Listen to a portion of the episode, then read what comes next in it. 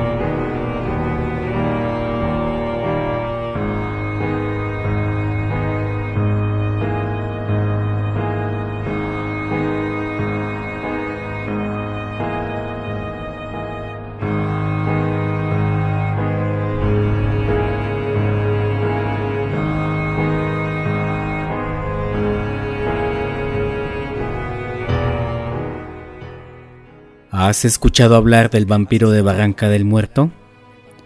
Se cuenta que un señor se quedó dormido durante el último viaje del tren. Cuando despertó, notó que estaba dentro de los túneles. Al tratar de buscar una salida, se percató que dos hombres estaban peleando. Al acercarse, vio que uno era muy alto y al tratar de separarlos, notó que el alto mordía el cuello del otro sujeto que parecía desangrarse. Salió corriendo a la estación más cercana y contó la historia a los policías, pero no le creyeron nada. Por si las dudas, jamás te duermas en las últimas estaciones del metro.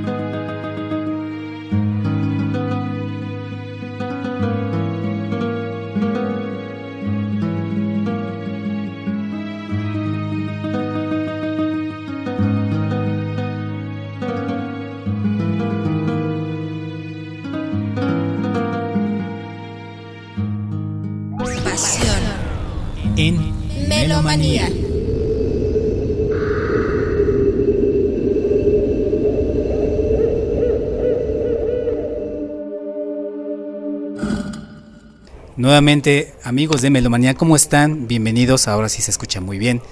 Es que Anita ya está haciendo de las suyas en este programa macabrón. O sea que si de pronto se va la señal, escuchan ruidos secos que no son usuales, alguien más está con nosotros y hablamos de alguien más de otro plano. Así es. Programa número 35 de Melomanía de Anita, ¿cómo estás? Bienvenida. Muy bien, gracias. Trixie, ¿cómo estás? Buenas tardes, amiga. Buenas tardes a todos los amigos de Melomanía, Máster, Dianita, interventor y amigos que están aquí acompañándonos. Tenemos, público esta tarde. Así, es, y bienvenidos a todos amigos melomanos. Hoy es el día 2 de noviembre, conocido como el Día de los Fieles Difuntos. Se tiene la creencia de que son las armas de los muertos adultos quienes llegan a recoger y comer las ofrendas que su familia colocó en el altar. Se quema incienso de copal y se adorna un camino con pétalos de cempasúchil para, para guiarlos a la ofrenda. Buenas noches, aquí en su identidad macabra, Melomanía. Esa es la frase del día de hoy aquí en Melomanía.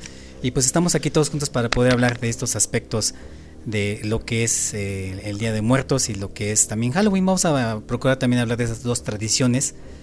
Una no es prácticamente de aquí, pero pues ya con los tiempos actuales estamos involucrándonos poco a poquito en ello, ¿no?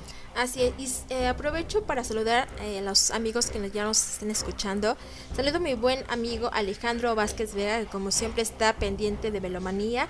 También al buen Aster, que dice que no nos escuchamos, que dónde andamos. También, a, también a Josal Jiménez. Y también está nuestro buen amigo y gran Víctor Díaz desde la bella ciudad de Querétaro. Así es. Saludos a todos ustedes y bueno, eh, vamos a comenzar en materia de INTA. ¿Qué te parece? Por favor, y también saludo a mi hermano Mario Alberto que está escuchando ya, como siempre, Melomanía. ¿Se acuerdan, melómanos, que les habíamos pedido si nos podían escribir unas calaveritas? Pues solamente dos, hubo algunas, hubo pocas, pero muy buenas.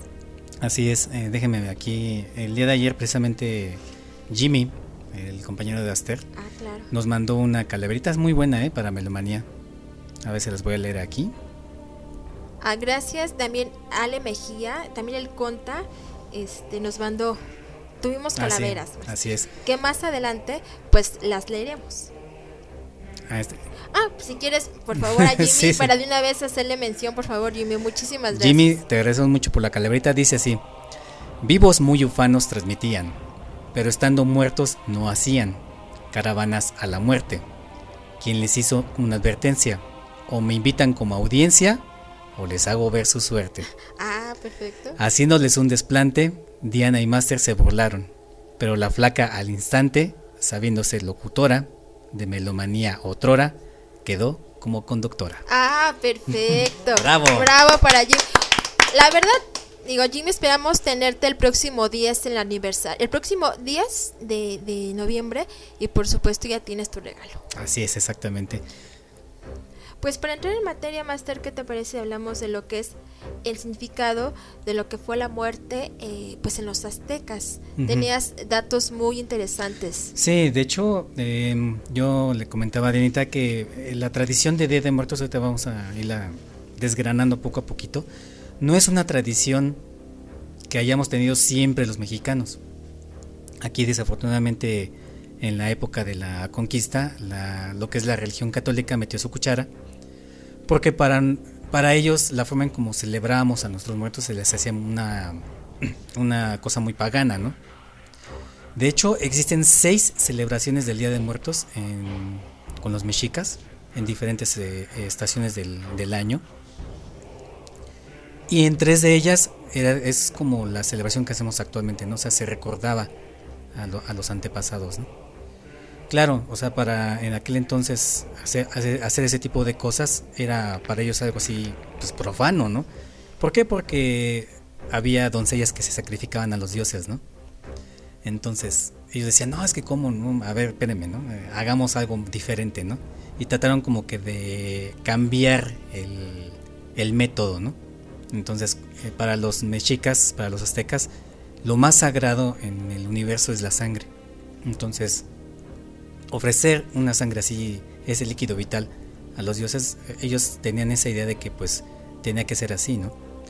Pero los españoles dijeron, a ver, espérame, ¿qué tal si mezclamos amaranto y esta tunita roja que está aquí, la, la, ponemos y ya es la sangre, es el corazón que puedes ofrecer, ¿no? Entonces pues los aztecas así como que medio convencidos, medio, ¿no? Fueron como que adoptando esa costumbre. Eso fue derivando posteriormente en el famoso pan de muerto porque aquí no existía el trigo, ¿no? Entonces como les enseñaron a, hacer el pan, les dijeron, a ver, podemos hacer esta ofrenda así y el muerto puede quedar aquí, o sea, ya, ya fue una costumbre que cambió, ¿no? Digamos que adoptaron costumbres y las fueron transformando. Exactamente. Entonces, las seis celebraciones que se hacían al año de los mexicas, solamente quedó una, que no corresponde a la fecha que, que lo hacían los mexicas, pero bueno, es la costumbre que, digo, al final de cuentas como mexicanos Tal vez no ah, hubo documentos para ver todo eso que hacían ellos porque entonces lo quemaron. Pero lo que sí hay es mucho color, tanto en los códices como en todos lados de, la cultura mexica había mucho color. Y ese color se sigue viendo actualmente en nuestras tradiciones, en todas. De hecho, eh, los españoles trajeron tradiciones y como tú comentabas, eh, pensaban que los, nuestros antepasados eran unos salvajes por la forma en que representaban y que ofrecían sus eh, a sus doncellas en este caso. También otra cosa que les pareció a ellos catastral fue cómo elaboraban el pozole no que en verdad era con carne humana. Eh, sin pensarlo bueno igual como pasó el tiempo esta se fue transformando pero sí los españoles obvio que tuvieron mucho que ver con lo que ahora eh, tradiciones que llevamos a cabo aquí en, nuestro en nuestro país así es de hecho ellos eh, celebraban los fieles difuntos en, en esa época del año y trataron una punta, pues ya sabes, ¿no? De violencia, de castigos, de todo eso, a que los mexicas se acostumbraran a una sola fecha del año a celebrar a los muertos. Porque la costumbre de, la muerte en los mexicas para todos era un paso más en la vida, era algo natural. O sea, cosa que acá, ay, ¿cómo no? Habla de los muertos. Y más se espantaron cuando veían los este, cepantlis. Los famosos cepantlis son cráneos, así, son muros de cráneos, ¿no? Entonces imagínate, ¿no? La, impresión que ellos tenían. Eh, aquí hay un dios representativo que es el Señor del inframundo. No existe un infierno. O sea, para la religión católica, te portabas mal, te ibas al infierno, ¿no? Y en el infierno sufrías, eh, no sé. Horrores. ¿no? Si eras avaro, te la pasas toda la vida como contando monedas. Si eras, eh, comías mucho, comías y durante toda la eternidad es lo que te pintaba, ¿no? Sí, no, aquí en, el inframundo mexicano, o sea, no existía un concepto de infierno, o sea, el que se murió, pues ya, hasta ahí este, sufrió, ¿no? Pero hay dos, hay, perdón, hay seis em, formas como que de morir. Aquellos guerreros que morían en batalla iban con este, con el, el que era el dios del sol, ¿no? Aquellos que morían por enfermedades, igual iban a otro lado, ¿no? Los niños, los bebés que también morían en el parto o antes del parto, iban a otro sitio donde se les permitía volver a, nacer. Exactamente. Ellos tenían mucho la creencia de, de, la reencarnación. Y los que se morían de forma normal, ellos iban al Mictlán. Entonces para ello era como, digamos que la muerte más común de, los mexicas, ¿no? Eh, salvo el, en el, embalsamiento, creo yo que era como que la misma costumbre que tenían los egipcios, ¿no? O sea, con todas tus cosas de la vida, este, te juntaban, eh, lo ponían en una posición casi fetal y así lo enterraban. Y lo hacían acompañar con un perro Xoloscuintle, que él, era su guía en, el Mictlán para que lo llevara a salvo. Así es, este, es como dices, había un, un árbol que se llamaba chichi. Ese árbol alimentaba a esos bebés ah, que, no, que no nacían, pero que tenían la, la, oportunidad de volver a nacer. Igual este, a, esta, a, estos guerreros, a las personas que morían, pues los enterraban con, con guaraches de piedra para que pudieran pasar las montañas que se movían entonces tenían que pasar corriendo sin que esas montañas, que ahí caía mucha tierra y había temblores, ellos pudieran pasar. Y si ellos alcanzaban voltear a ver a los lados, veían y escuchaban las quejas y los cuerpos ah, destrozados, de, sí, los lamentos y, los cuerpos destrozados de las personas que no llegaban a cruzar esas montañas. Y les ponían una piedra de jade, un collar de jade. ¿Por qué el jade? Porque el jade es una piedra noble y era eh, así de noble era el corazón. Y eso se lo tenían que dar al, jaguar, porque el jaguar los perseguía. Entonces tenías que dar tu collar en vez de que el jaguar te borara tu corazón. Muy interesante. Sí, hay, muchas, este, hay una cosmogonía enorme con los mexicas, de, de, veras que si uno se pone a investigar, sacan y sacan y sacan muchas cosas. Y así como decir, o sea, un, una tribu salvaje tiene una cosmogonía tan complicada, tan elaborada, o sea, jamás, ¿no? Y esa es parte de lo, así muy brevemente, de lo que es la, historia en el caso de la muerte vista por los mexicas. Para ellos eh, era, como tú dices, algo natural, algo a lo cual no se tenía miedo y tampoco era triste. Cosas que cuando llegan los españoles y adoptan eh, esas costumbres, cambia radicalmente la forma de pensar. Sí, así es. De hecho, el que es, el, como te comento, el dios de la muerte, en este caso es Mictlantecutli, él está representado con su hígado por afuera. Que el, para ellos, los aztecas, el hígado era parte vital de la vida. Entonces, el, el que lo tenga afuera es como decir que él está muerto, pero está vivo a la vez, ¿no? Algo, algo, algo muy impactante, sí. Sí, otra cosa, el Cholot, el perro, era el que ayudaba a pasar de, las orillas del río para llegar al Mictlán, pero tenías que llegar, o sea, pasar un río y aparte pasar otros nueve ríos. Pero el perro, Cholot, te ayudaba siempre y cuando tú en vida hubieses sido bueno con él. Y si no lo había sido, él no te ayudaba y tú tenías que ver cómo podías saltar ese o llegar, bueno, pasar ese río y sobre todo donde dices Marco llegar con Mictlantecutli, el dios de la muerte. El último paso era que tenías que pasar eh, eh, un lugar lleno de niebla. No se veía nada, era una lucha contra ti mismo, porque ellos eran más espirituales. Entonces, este, al librar eso era luchar contigo mismo, con tus egos y, y con tus ideas terrenales salvarlas y poder llegar con mi Canticutli y él ya te recibía y te daba el, descanso. Descansabas porque esa, e, esa travesía tardaba cuatro años, cuatro años durante tus, que durante eh, tus familiares, ese tiempo, te ponían esa ofrenda para que tú fueras este, pues armado de cierta manera para pasar todos esos niveles. Y, llegando descansabas con mi, mi, mi, y este y después volvías a renacer. Bueno, no volvías a renacer, sino que tenías oportunidad pues de otra vida. Así es. Bueno, se cuenta que, hay siete vidas, ¿no? En las cuales tú puedes alcanzar como el máximo esplendor. Y también comentaba Trixie, verdad, eh, el perro, en este gato, en este caso, eh, simbolizaba eh, algo muy especial porque si tú no eras benevolente o si tú no tenías esa ayuda, pues prácticamente no podías pelear. Y también aquí vemos que hasta la muerte siempre eran guerreros. Exactamente, así es. Pues, ¿qué te parece, Identa, si empezamos con música? Así es. Pero no sin antes comentarles que, por supuesto, el día 10 de noviembre tenemos el gran aniversario de Melomanía y, por supuesto, los esperamos en el Rostis Wins and Beer, ubicado en Calzada de la Viga, número 1446, allá en el Sifón. Y, pues, la invitación es a partir de las 2 de la tarde y, por supuesto, vamos a tener muchos regalos, vamos a tener también eh, muchas sorpresas y van a estar mezclando nada más y nada menos que el buen Albert Beer, también va a estar Mario Cortés el Brujo, también eh, el buen Alex, Alex también Julio Fuentes y por supuesto el gran CEO que no va a poder, no puede faltar. Así es.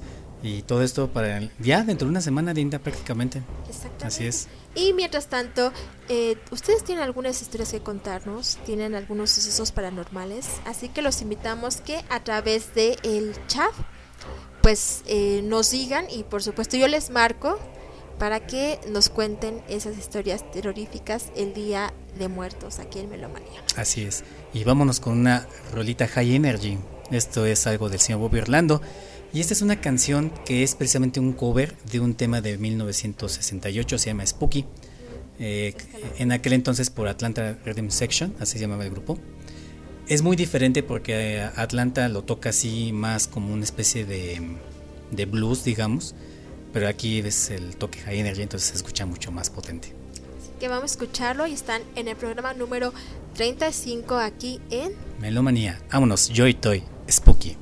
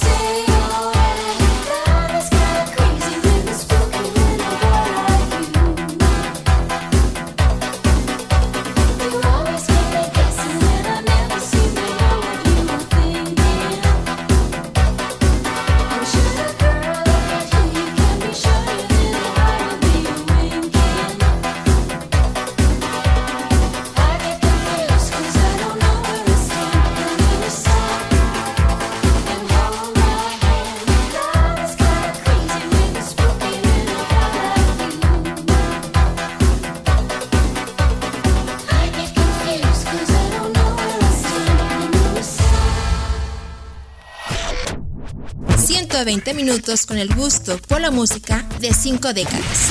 Melomanía.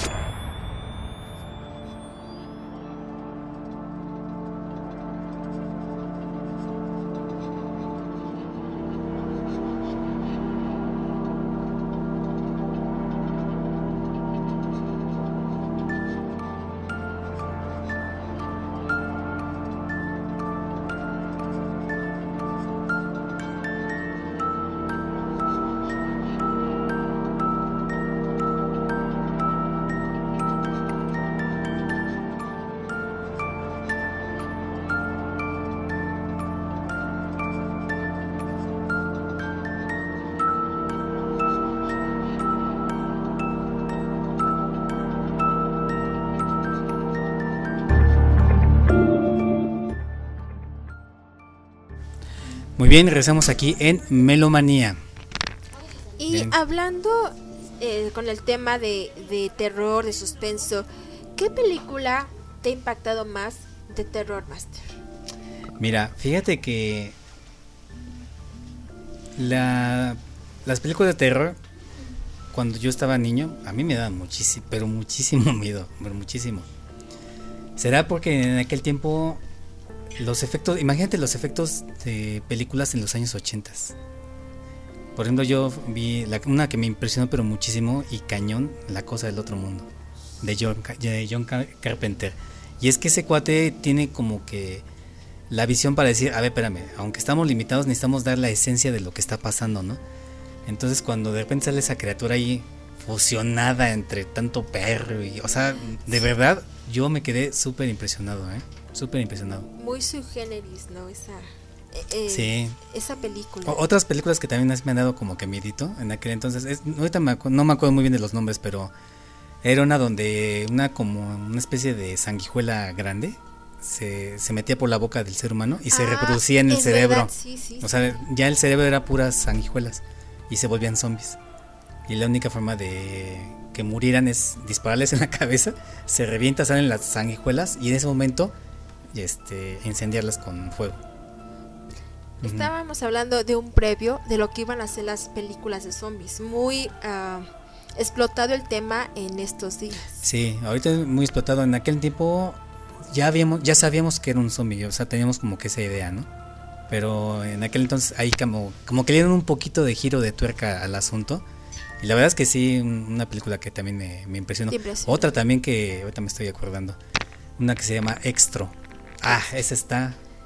O sea, de terror y gore. O sea, Aparte. imagínate. Esa no, no, la, no la ubico más. No, esa está, e- es una película de clase B, porque hasta el monstruo se ve, o sea, pues, Grotesco. em, no, no grotesco, sino muy simple. Pero imagínate ver eso en, en aquel entonces con una pantalla chiquita, una cinta beta, entonces, pues, o sea, veías la película tal cual, ¿no? Además, era totalmente diferente a las películas de terror que teníamos o estábamos acostumbrados a ver aquí en México, ¿no? Así es. Y otra que también así rápidamente me acuerdo, ya me pusiste a hablar de esa. Eh, esa sí no me acuerdo muy bien de los detalles, yo estaba muy chiquito, pero es una película que eran como unas esferas, como globos, pero unas esferas- esferas blancas gigantes que atrapaban a la gente y como que se la comían. Así, o sea, estaban volando y de repente, o sea, llegaban así como una, una burbuja de jabón Ajá. y absorbían a la gente. Ah, de esa no la recuerdo. ¿Y tú, Trixie, qué película te ha impactado más en cuanto a terror? Bueno, Ana, bueno, son tres, son dos mexicanas y este dos de eh, que era que yo acostumbraba a ver cuando iba a la primaria los domingos por la noche en el canal 9, la de Hasta el viento tiene miedo y la, de la loba. ¿La original? Eh, sí, con este, Maricruz Oliver me parece, ¿no? Sí, no recuerdo bien. Y la de eh, un, no recuerdo el nombre, pero es de un, un muñequito tipo jíbaro que tenía una cadenita en el cuello. Entonces, que si tú le, se le quitabas esa cadenita, el, el, el jíbaro volvía a la vida y entonces este pues se le cayó y, y empieza con o sea tiene unos dientes espantosos una cara muy fea y grita horrible Entonces eh, con su navaja, con su cuchillo, persigue a una mujer por toda la casa y la ataca y ella pues por salvarse lo, lo logra aventar al, al horno y grita de que se está quemando, muere. Y ella habla a su vez eh, a otros a otra amiga que la vaya a visitar y en lo que la espera ella en su casa empieza a co- agarra un cuchillo y empieza a, a clavarlo en el piso mientras ella se le desfigura la cara muy parecida a ese caníbal espantoso. ¿Esa de qué año es, este Trixie? Esa es de los años mm, finales de los 70 y principios de los 80. Porque no, o sea, lo, lo comentas y no, no lo ubico. No, ahorita les doy el dato, pero sí, no sé si... Hace poco, este, High Tech también me comentó que la vio, pero yo creo que algunos de ustedes sí la han de haber visto. Ahorita, este, checo el dato porque sí lo tengo y les comento. Perfecto. Nos comenta Aster que la película del muñequito se llama Amelia y está en YouTube para quien quiera verla.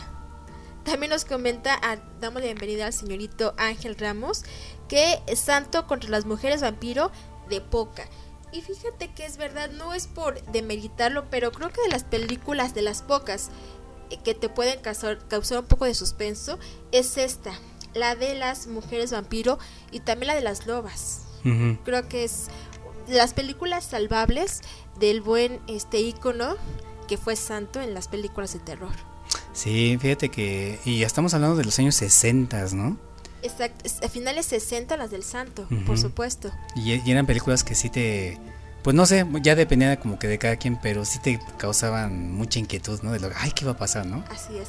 Y otra película hablando de películas mexicanas está eh, El libro de piedra. No sé si recuerdan Ah, esta sí, donde sí, está sí, sí. Marga López y eh, esta niña que tenía al mentado Hugo, que era un niño que había sido convertido en piedra debido a que su, pa- su padre hechicero y quería conservar este libro por siglos y siglos y lo hizo en piedra junto con su hijo. Y la verdad es una película muy buena. Sí, de hecho, ¿por qué nos gustan así las películas de terror? O sea, ¿te, te has preguntado? O sea, ¿cuál, cuál es la razón? poder eh, causar cierto morbo y también salir de lo de lo habitual, de lo cotidiano y poderte acercar a algo que es definitivo para todos, Mm. la muerte. Así es. Hay un estudio británico que comenta, eh, en primera instancia para la gente que tal vez no conocía el terror y empieza así como que a ver películas de terror, es como para medir hasta dónde llega tu miedo. O sea, medir tus miedos que tal vez no conoces. Entonces es así como que, a ver, mm, no me gusta, pero me aviento. No me gusta. De los que están viendo la película y se tapan los ojos. Ah, sí, clásico, o lo cierras ya cuando que pase. Exactamente. Es que un factor fundamental en una película son los efectos. Está silencio, silencio. Y va a pasar... El Ajá. ruido es lo que hace que, que- que te despiertes, que te asustes. Exactamente. Ahora, ¿qué pasa con la gente que sí le gusta ver esas películas de terror? Bueno, pues también en ese mismo estudio comenta que la sensación de adrenalina que te dispara es como es controlable, porque tú al final de cuentas tú sabes que hay una, es una película y va a terminar a cierta hora. Así O es. sea, es un es como si te subieras a un juego mecánico, digamos. Es Oh. el, el- el disparo de, de adrenalina. ¿no? claro, un minuto y ¡fum! Entonces, ya que se disparó la adrenalina, te, te deja ese, esa sensación como que de, de- de tranquilidad, esa sensación que, de que disfrutaste, digamos, ¿no? el saber que está en la pantalla, pero de ahí no va a pasar. Exactamente, sí que te digo que es algo que está controlado, entonces por eso es este muy gustado los géneros de película. Que precisamente uno de los músicos de Black Sabbath eh, le pusieron el, el nombre al grupo así, ellos se llamaban de otra manera, ¿no? Pero eh, una vez le- él vio una fila de, de personas para entrar al cine a ver una de terror y decía, no manches, o sea, ¿cómo es posible que la gente pague Por- para por asustarse? asustarse. O sea, ¿cómo, no? Ah, pues de, de ahí viene el asunto, ¿no?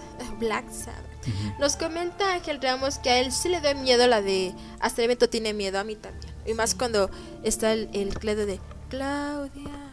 ¿no? Y está lo- los árboles, cómo suenan, y que es la, el torrete, ¿no? Donde está la chica. Sí, y, y el, el sonido del viento, ¿no? Que es eso asusta mucho. No sé si ustedes en la calle donde han ido a lugares no muy frecuentados se escucha cómo es el viento, cómo habla el viento. De hecho, no siempre tiene ese sonido. No siempre se oye así que eh, se mete por entre las ramas. También el buen Aster nos comenta que el libro de piedra se grabó en casa de Emilio el Indio Fernández y hoy es museo que se puede visitar, además de que asustan. Pues te imaginas toda la historia que tiene ese lugar. Sí, así obvio, es. Obvio que asustan. Sí, así es. Comentan que también, bueno, eh, saliendo un poco del tema, pero aunado a lo de terror, que mucha, mucha de, bueno, ustedes saben que lo que es todo el centro histórico tiene toda la historia del mundo, ¿no? Empezando desde Tenochtitlan hasta nuestros días, la revolución. En las noches, cuando tú sueles ir, mucha de la gente que ves son muertos. Sí. Hay mucho, muchas almas vagando. Aunque sea de día. Dicen que en la noche es cuando tú puedes caminar y no puedes saber si el que va al lado tuyo está vivo o está muerto por toda la cantidad de almas que anda vagando. Y mira que la, la actividad del centro histórico termina pues temprano, o sea, ¿qué será? 8 de la noche, y tú caminas a las 9, No, ya está muy solo. no, pero quieres a mí al contrario, me ha tocado que nosotros hemos estado a la una, una y media ahí por el centro y si hay gente poca, pero siempre hay gente más. Bueno, al menos a mí lo que es madero, bueno, hay Pero no están siempre. vivas. Bueno, hay gente, hay gente que estén vivos, es otro punto, pero sí, hay mucha, mucha, mucha vibra. Otro lugar que me ha tocado, y también cuéntame el, el interventor, es el Palacio Negro de Lecumberri, Mm. hoy el Archivo General de la Nación. Tal vez porque, bueno, yo sé un poco la historia de ese lugar, pero cuando entras, sientes escalofrío. Es una vibra muy especial la que hay en Lecumberri. Sí, es que por muchos años esa, eh, esa parte de ahí fue una cárcel. Y ya, no sé, no me quiero imaginar, si ahorita las cárceles como están, ¿no? No me quiero imaginar en aquellos años donde pues no había así como que el- la tecnología y los servicios básicos que hay ahorita, ¿no? O sea, había sido terrible. De hecho, primero eh, fue, bueno, inaugurada eh, por eh, Porfirio Díaz y era una cárcel que estaba diseñada, no sé, para 800 presos. Después, esta se sobrepobló hasta para 3.000 personas ahí. Entonces, era eh, en condiciones infrahumanas. Aún los llamaban vampiros. ¿Sabes por qué, Master? ¿Por qué? Porque se dormían sentados. De Ah, no tantos que, te- que estaban en una sola celda, no cabían. Entonces ahí pasaron las más atroces cosas. Y hace algunos años eh, fui porque iba a hacer una investigación de Lecumberri y hablé con un policía. Me decía, bueno, sabes, a cierta hora nos comentan que ya no tenemos por qué que ir a lo que antes era el cuarto de, de enfermería. Hoy es parte de restauración del, del- archivo general, porque las, las manifestaciones no solamente son de oír, sino que algunos guardias han sentido que los avientan. Ah, no inventes. No, pues sí.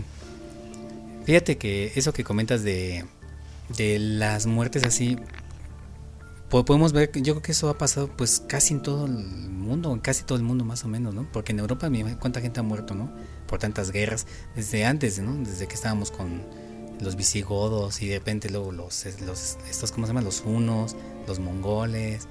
Y, y en las guerras entre los países, o sea, ha muerto mucha gente ahí. Y aquí en, en América no nos quedamos atrás, ¿no? También ha muerto mucha gente. Y en México, en la capital, pues no se diga, ¿no? todo lo que es el, el centro histórico. Eh, hace algunos días fui a la caminata eh, justamente al Plaza de Santo Domingo y hablaban de un monje que se aparece ahí en la plaza. No sé, tú comentabas algo de ello, Trixie. Sí, eh, eh, de hecho este templo de Santo Domingo, fu- fundado por los dominicos, ellos eh, mm, construyeron ese convento según esto donde era la casa de Cuauhtémoc. Y a un lado está el, el edificio, la casa chata, la que es hoy, bueno, que fue la Santa Inquisición. Así es. Entonces, en, e- en ese predio, eh, hace unos años se encontraron gente emparedada, hay túneles, esos túneles incluso yo conozco unos porque dan a la iglesia de, de Santa Catarina que está allí en Belisario Domínguez. Ahí hay túneles, túneles que recorren casi toda la, todo el centro histórico. En este, en, este, en este convento de Santo Domingo se aparece un monje hoy en día, hasta hoy en día, porque hay un restaurante que se llama La Hostería de Santo Domingo. Y ahí la gente, los empleados, en el baño, incluso en las escaleras, han visto a ese monje. Ese monje se aparece porque es un guardián de un tesoro que está escondido en alguna parte de ahí. Y la gente también dice, incluso los niños, no les gusta mucho andar ahí de noche, sobre todo por donde están los arcos, porque han, llegado a escuchar los caballos que llegaban antes ahí. Y han visto sombras, han visto incluso gente vestida a la usanza de la colonia y sí, en efecto, cuando pasas por ahí de madrugada, sí se escuchan los lamentos o ruidos, incluso de las personas que fueron torturadas y quemadas en esos días por la Santa Inquisición. Bueno, pues que, que de santa precisamente no tenía nada. ¿Y qué te parece? También invitamos nuevamente a los amigos que si quieren eh, contarnos alguna historia, algún suceso, eh, pues nos lo hagan saber aquí en el chat de Melomanía de Energy Radio y nosotros con mucho gusto les hablamos para que nos cuenten una historia macabra hoy en Melomanía. Así es, exactamente. Los esperamos. Entonces, vámonos con más música. ¿Qué te parece? Así es, por favor, Master. Esto es algo de este de eh, grupazo de, de metal, metálica precisamente y esto se llama Devil, Devil Dance. La, la, danza maldita, casi casi. Del diablo. La danza del diablo, así es.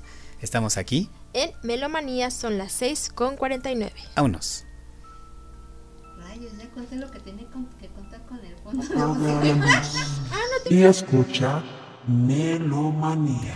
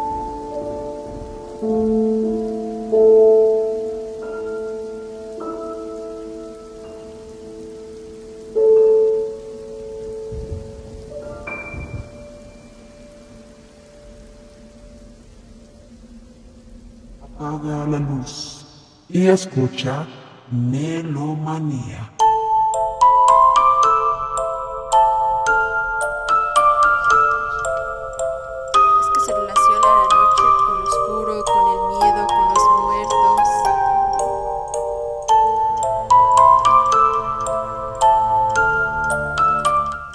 Bueno, seguimos aquí en Melomanía de Anita. Así es, hablando de la muerte, hablando de cuestiones paranormales.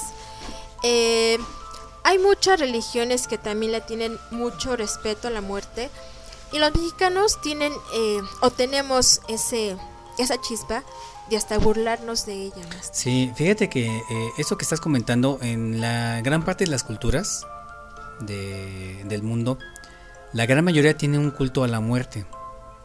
Los únicos que estaban como que, pues no, en no, no puedo decir que en contra, pero como que le, rehuían- le rehuían ese asunto, es precisamente todos los que son adeptos a la religión católica. ¿Por qué? ¿Quién No sé, no sé. Pero hasta, o sea, el- la religión católica es la única que te dice que hay un infierno, la única que te dice que te moriste ya, hasta ahí valiste. Y, y eso, ¿no? Y la gran mayoría de, la- de las otras religiones, o sea, te manejan que, o sea, no es que te vayas a un infierno, hay niveles espirituales, ¿no? Que dependiendo de tu comportamiento, ahí Eso caes, ¿no? vas. Entonces ahí de, del, del más ligerito hasta el más pesado, que quién sabe. Al Ajá. más heavy. Exactamente. Bueno, también hace poco, eh, creo que cuando entró Francisco, decían que habían eliminado el purgatorio, como si fuera algo de pum, poner y quitar, ¿no? Así como que agarré el lápiz y lo borré, ¿no? Exactamente, ya No, se fue. No, o sea, digo, o sea, fí- fíjate cómo es este, cómo están manejando eso, ¿no? O sea, y estamos hablando de una religión que pues aunque ya tiene sus dos mil años, siguen todavía manipulándole, ¿no? Y, y en ese sentido, otras religiones como el shintoísmo, ellos no, o sea, tienen un respeto por todas las, tradiciones, por todo eh, su eh, lo, que conlleva el shintoísmo como religión. Y eso te que ahí, por ejemplo, ellos creen en la reencarnación. En la religión que manejan este en Asia, también ellos creen en la reencarnación. La pues no puedo decir que religión porque no era como tal, pero las creencias que tenían allá en este en lo que es el Europa, en todo lo que es Europa, creían también en la reencarnación. O sea, es una la que está en contra de todo eso, ¿no? Como quien dice. Y eso es precisamente lo que derivó a que, ah, si tú crees en eso, entonces es, eso es algo pagano, ¿no? Así Y, es. y- y la palabra pagano que dice que está en contra de, de acá, de, de lo que es este... De las cuestiones eh, católicas. de las religiones ¿no? católicas, exactamente. Y bueno, pues, pues eh, si lo ponemos en ese contexto, pues ahora sí que todos somos paganos, ¿no? O sea, tenemos ciertas celebraciones, ciertas costumbres, ciertas cosas que hacemos y se pueden considerar paganas, ¿no? Para muchos, eh, eh, gente que, que, que sigue el cristianismo, hoy, por supuesto que no es un día de celebración, a sus hijos tampoco los visten, tampoco comen pan de muerto, porque todo eso es como invocar a Satán. Exactamente, es, es un pecado, o dirían los musulmanes que es un haram, ¿no? exactamente. Y bueno, aquí el detalle es que, por ejemplo, eh, en el previo comentábamos que había un parteaguas entre lo que es el Día de Muertos que celebramos aquí y el Halloween. ¿Por qué? Porque el Halloween como tal era una festividad de las Saturnalias allá en lo que son este, los celtas. Allá estamos hablando de, de lo que es el, el Reino Unido, ¿no? Mm. Entonces, ellos lo hacían por eso. Porque si no lo hacían, ellos sentían que estaban este, yendo contra la, la misma naturaleza. Y era como que decir, o como comprar infortunios así de a gratis, ¿no? Como quien dice. Entonces, el, el detalle aquí es que, por ejemplo, como sabían ellos que tenían que hacer eso, tenían que hacer una especie de limpia, digamos, entre sus pobla- poblaciones, sus casas y todo eso. Y para que los muertos no les hicieran, los, muertos, los espíritus, no les hicieran nada, ellos se vestían como animales. Se disfrazaban de Se animales camuflajeaban, para, ¿no? exactamente para que se confundieran como los, el resto del ganado y no, les- y no les pasara nada. Entonces de ahí viene como que esa costumbre del famoso disfraz. Y también tú sabes eh, qué simboliza tener como la calabaza eh, para pedir dulces. Fíjate que el, para empezar no había calabazas en, allá en Reino Unido. Lo que se supone que era lo que más abundaba, el producto que más abundaba. Entonces Ajá. lo que más abundaba en Reino Unido en aquel entonces eran papas. Entonces es, eh, no, no tengo muy bien eh, lo que es la famosa leyenda del Jack Lantern, se llama. Ah, ajá. Pero se supone que tallaban una papa y ahí metían su, lámpara. su, su lamparita para poder alumbrarse, ¿no? Y, y en aquella fecha en especial alumbraban todas las casas para que no hubiera Lugar eh, eh, oscuro, ese ¿no? lugar os- oscuro donde los espíritus se llegan a, a, a- a, este, meter. a meter, ¿no? La costumbre, pues como tal, obviamente tú sabes que, y digan lo que digan, Estados Unidos es un pueblo migrante también todos son migrantes ahí. Entonces, la gente que llegó de Irlanda llegó con esas costumbres, pero llegaron y no había papas, ¿no? Entonces, bueno, ¿qué, qué, qué fruto hay más Ajá. común aquí que hay más cantidad? Pues calabazas. Calabazas. Entonces, de ahí surgió la, la idea de alumbrar, en este caso con calabazas. También cuentan que eh, estas calabazas simbolizan a, las, a los decapitados. Y es que por eso que las traían como mostrándolas o exhibiéndolas en todo, en todo el poblado. Como una especie de advertencia, ¿no? Exactamente. Entonces, Así es. Hay, hay varios matices o varias leyendas con respecto a el disfraz, como tú me lo mencionas, y todos estos elementos que componen lo que son el día de, de Halloween. Entonces, eh, ahora sí que volviendo un poquito con los católicos, como les parecía muy pagano eso, decían, no, ¿cómo? O sea, ¿sabes qué? No, no hagas esto, ¿no? O sea, eh, eh, eh, tu, tu festividad se, se va a llamar Halloween, ¿no? O sea, ja- bueno, Halloween que es- una palabra que es de todos los santos, ¿no? All, all Saints, ¿no? All All Saints. Pero se fue transformando, derivando a Halloween, lo que conocemos actualmente. También algo muy interesante y que es costumbre, tradición mexicana, es son las ofrendas, eh, Marco, y las los simbolismos que tienen esta como es las velas, que es para que los muertos tengan eh, claro su camino, también la flor, eh, bueno, el agua, que es esta ayuda al sediento a, a tener un mejor camino, y también elementos como la sal, que la sal en muchas culturas y también eh, hablan de lo que es brujería, tiene varios simbolismos, es la sal, el agua y la sangre. Y la sal también es elemento importante en la ofrenda. Así como es eh, la flor de cepachu- la, la flor de cempasúchil, que es la flor de muerto, y eh, pues la foto que también que no puede faltar para para que reconozcan Para o sepan. Exactamente. Fíjate que aquí hay una, un detalle que es algo que les quiero comentar a, a la gente que pone sus altares. Normalmente, ¿cómo te gustaría a ti que te recibieran en, en una casa? ¿Con, con un envase cerrado de- del producto que están dando? No, que estuviera abierto, ¿Con un café que estuviera frío? por supuesto que ¿Con un platillo que se ve delicioso pero no tienes cubiertos? no. Entonces, ese tipo de detalles, todo lo que estoy diciendo, es importante para poner una ofrenda. O sea, poner, tú lo vas a poner y sirviendo como si de veras, o sea, fuera otra persona, ¿no? Es como si fuera tal cual cuando tú invitas a tu casa a alguien, ¿no? A También alguien. estás nuevamente haciendo que llegue y si es una vez al año, pues quieres recibirlo como debe de ser. Hay, hay gente que pone su canasta de tamales ahí, pero todos cerrados. O sea, to- todos los tamales para que no se enfríen, no sé, ahí sea- envueltos cerraditos, ¿no? No, o sea, destápalo, sírvelo, así, pa- parto en cachito y, y- y eso es lo que vas a ofrendar, ¿no? Una Ah, Trixie quiere comentar algo. Eh, con respecto a lo que estás diciendo, Master, es como cuando aquí en algunos pueblos de, de nuestro México lindo, eh, pues tenemos la, eh, bueno, en el, en el pueblo de mi mamá tenemos la costumbre de ir al panteón y llevar la comida y comer en la tumba de nuestro difunto. Y muchas veces hay personas que llevan mariachis y también pasa el padre a bendecir la tumba. Sí, o sea, el, aparte de la comida, creo yo, o sea, es, es eso, ¿no? O sea, lo que le gustaba a, a- a tu difunto, pues trata de hacer el ambiente, ¿no? O sea, si le, si le gustaba cierta música, pues hay que ponérsela, ¿no? Si le gustaba escuchar, no sé, ranchero, como dice aquí Trixie, ah, pues se lo pones, ¿no? Ujú. Yo tengo una amiga que tiene familiares en, Michoacán. Dice que la festividad es muy bonita. Los panteones, el primero y el. Bueno, lo que es el 31 para el primero y el primero para el 2, se llena de colorido y hay mucha, mucha gente. Ella me decía que eh, cuando era pequeña no. No eh, sabía de lo que trataba. Ya años después, eh, la comida que hace. eh, dice: Mira, Diana, yo bueno, algo que decías, la botella de tequila está cerrada, la comida eh, pues se la ponemos a nuestros difuntos, pero después obvio que esos alimentos no se desperdician, lo comemos nosotros, Ujú. pero aunque la botella de tequila esté cerrada, cuando tú la pruebas, ya no se ve igual. Sí, porque, bueno, esto ya el- mm, yo lo aprendí en, en una congregación japonesa.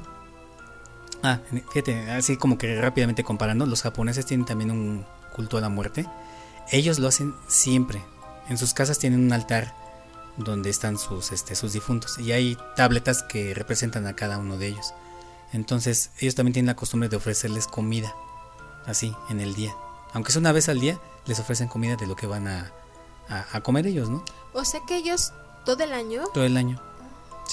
Sí, es una costumbre japonesa que ya, o sea, es, es, es normal para ellos.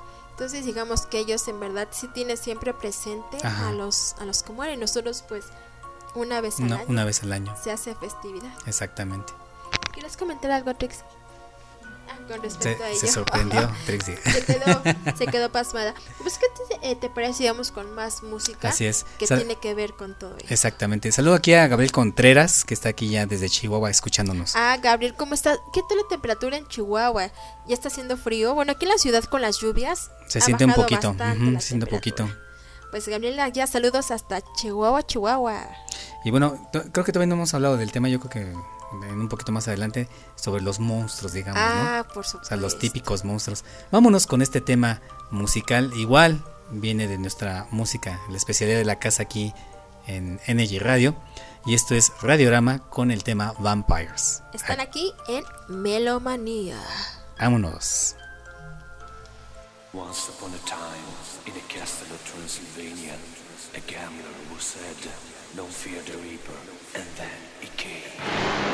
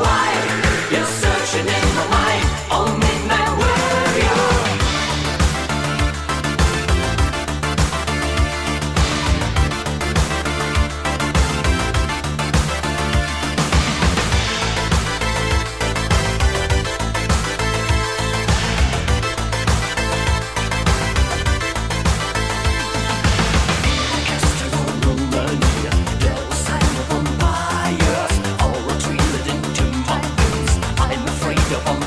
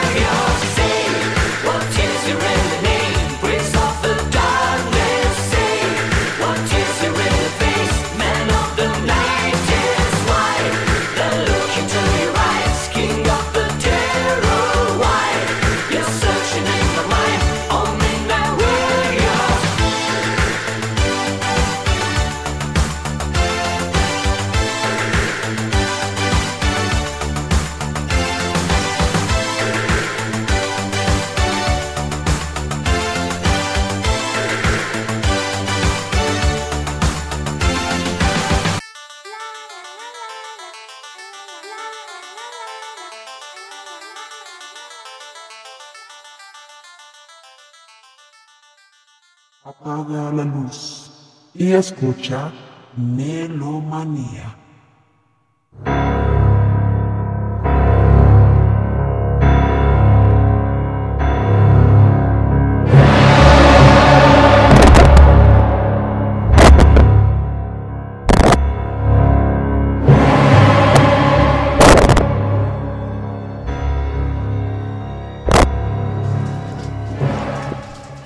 Está, estamos aquí en Melomanía.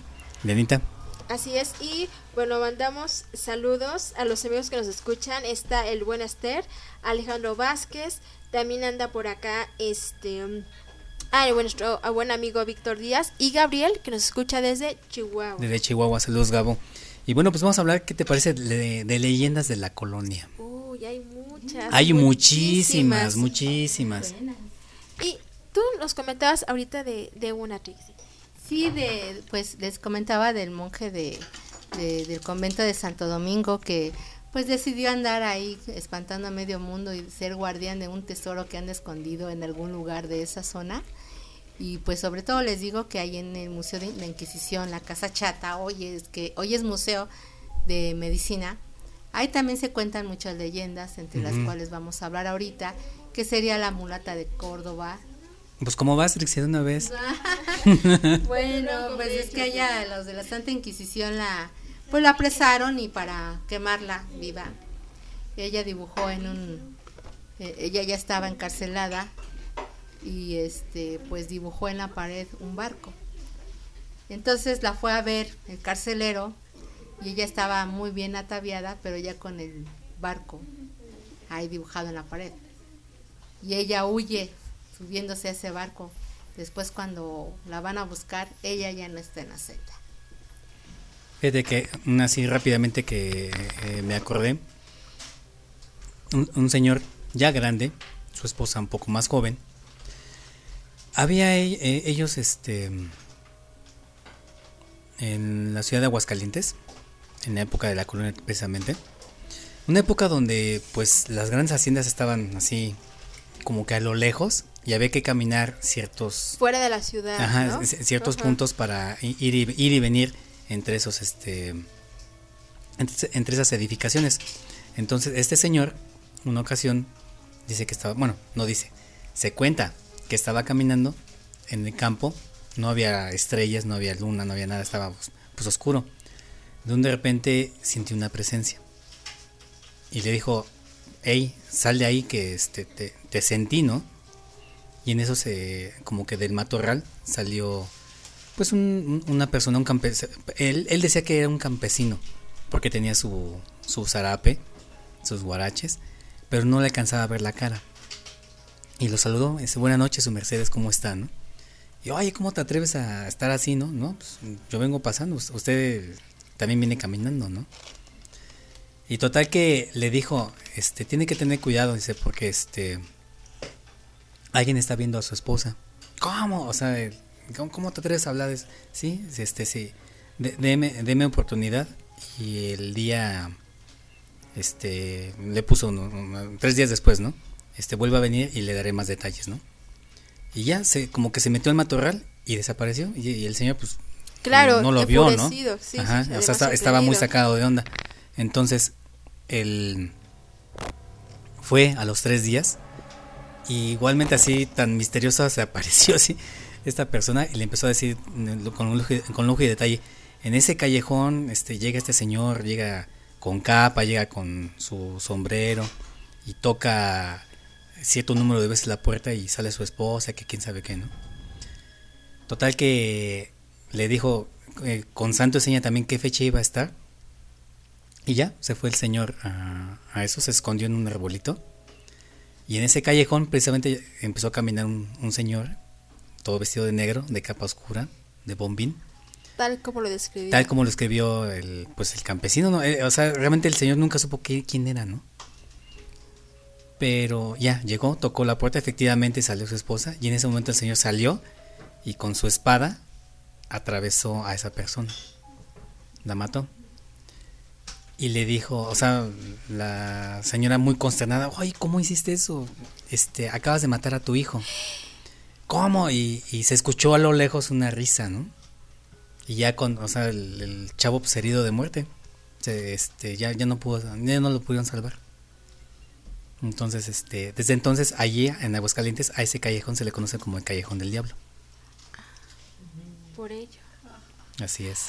Una leyenda, la más conocida, yo creo que no me dejarán mentir, pues por supuesto es la, de la Llorona. Claro. Así es. Eh, nuestros antepasados ya hablaban de ella como tal, pero eh, los españoles nuevamente hablamos de ellos, vinieron como a reforzar y a poner a, a esta mujer que llora eh, por las calles eh, lamentando la muerte de sus hijos. Unos eh, comentan que fue porque ella misma las mató en un ataque de desesperación por saber que el hombre, el esposo, le engañaba. Otros dicen que estos fueron robados y fueron eh, echados a, a un canal, que es por eso que ella siempre el lamento se escucha donde hay agua.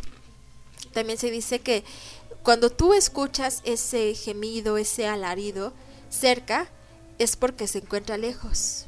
Pero si tú la encuentras, si tú la oyes lejos, es porque ella Ya está de cerca de ti. Entonces, Sí. Y, entonces, ajá. bueno, yo les quiero contar que, por ejemplo, bueno, ese ejemplo es vivencia. Eh, aquí en la calle de Londres, en el número 181, eh, yo tenía como muchos vecinos ahí, pero cuando éramos jóvenes ese edificio estaba muy oscuro.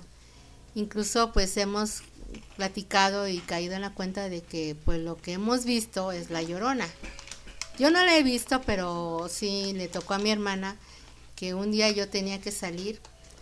Y entonces ella, pues el departamento, las ventanas se van hacia la calle y se veía la casa oscura, pero yo no estaba en la casa. Mi hermana pensaba que yo estaba ahí y me subió a avisar que pues que me fuera, ¿no? Antes de que fuera más tarde. Y entonces subiendo las escaleras que son de tipo de caracol, se ve las ventanas, pero en mis ventanas faltaba un vidrio. Mi hermana va subiendo y estaba oscuro el edificio y ve, ve- vio como una pues una persona de blanco que atravesó el pasillo por la ventana, ella vio. Entonces ella pensó que era yo. Y al entrar al edificio, a la casa, vio cuando eh, los velos de, bueno, vio velos que entraron a, la- a una de las recámaras. Entonces ella al abrir la puerta se asustó porque no, o sea, porque no vio nada y se azotó la puerta y sintió el aire helado que, la puerta, o sea, que el viento hizo al azotar la puerta. Eso era, era un fantasma. Igual otro, eh, mi vecino de enfrente también iba llegando en la noche y eh, entrando al edificio hacia el fondo, pues iba caminando, ¿no? En vez de subirse por la escalera que está al principio del edificio, se quiso subir por las escaleras que están al fondo. Y llegando a uno de los salientes, pues vio cómo iba subiendo este una mujer de blanco.